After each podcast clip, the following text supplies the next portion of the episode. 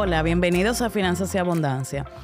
Gracias por estar aquí. Hoy quiero tratar el tema de presupuesto. El presupuesto realmente le tenemos miedo, le tenemos algunas veces, es sinónimo como de mm, tedioso, como, como que aburrido. Pero eh, hoy yo quisiera tratar qué cosas impiden que tu presupuesto funcione. Honestamente creo que sin un presupuesto, el presupuesto es lo que hace mi labor eh, útil. ¿Por qué? Es donde tú proactivamente imaginas escenarios y puedes actuar antes de que sucedan. Un presupuesto, en lugar de ser una camisa de fuerza, es algo que puede ser tu aliado para organizarte y traducir a la realidad tus metas financieras. Es algo que debes de ir incluyendo sí o sí en tu panorama financiero. Para que sea útil debe incluir previsión. De nada sirve hacerlo cuando ya el periodo ocurrió. Y hay mucha gente que le encanta ir registrando todo cuando el mes ya pasó, revisan sus estados de cuenta y cuando ya algo sucede, queda muy poco por hacer sí nos lleva a la reflexión, es donde tú dices, wow, ¿por qué me pasé? Qué mal, que he gastado tanto en comida en la calle, por ejemplo. Pero ve, hacer una previsión antes de te va a permitir decir, bueno, mi tope para gastar va a ser esto en tal categoría. Necesita tener paciencia, primero para respetarlo y para que no sea un ejercicio más. Necesita tener control para que lo vayas revisando Regularmente recomiendo que una vez a la semana tú te sientes 15 minutos como mucho a revisar de cuánto vas ejecutando de esa, de esa categoría que tú pautaste que ibas a gastar. Y por último, revisión para ver oportunidades de mejora. Un presupuesto necesita que sea constante, que sea funcional y, y por ende debes responder a tu realidad que es única. Ni dos gemelos tienen un presupuesto igual porque dependiendo de la etapa de nuestra vida, no es lo mismo cuando estamos solteros, cuando estamos solteros estudiando, cuando estamos solteros ya trabajando o cuando tenemos una carga familiar. Es totalmente diferente.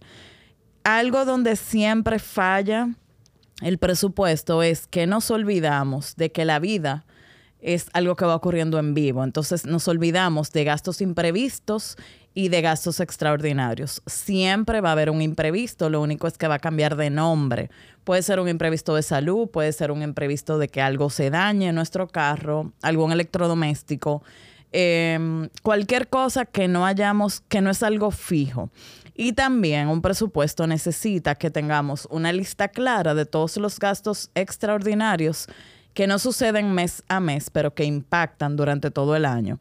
Hacer una lista de todos esos gastos extras puede ayudarnos a que el presupuesto mensual funcione mejor. Por ejemplo, en esos gastos extras debemos incluir mantenimientos y en esos mantenimientos em, de vehículo, de aparatos electrónicos, chequeos preventivos eh, médicos, gastos médicos. Imagínate que haces una vez un chequeo anual para ti o para tus hijos o que em, tienes eh, un tema de salud visual que necesitas hacerte un chequeo regularmente.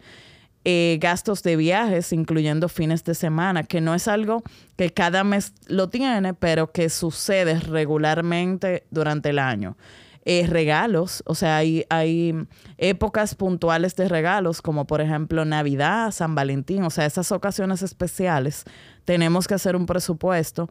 Eh, acabamos de pasar el pico de los gastos escolares, inscripciones. Para una familia, el tema de la inscripción escolar o la anualidad escolar es realmente un gasto muy impactante y debemos tener claro, bueno, esa inscripción va a salir de la regalía pascual o no, mes a mes vamos a ir generando una cuota extra para que cuando llegue ese momento el impacto no caiga solo en un mes, sino que se vaya prorrateando durante todo el año.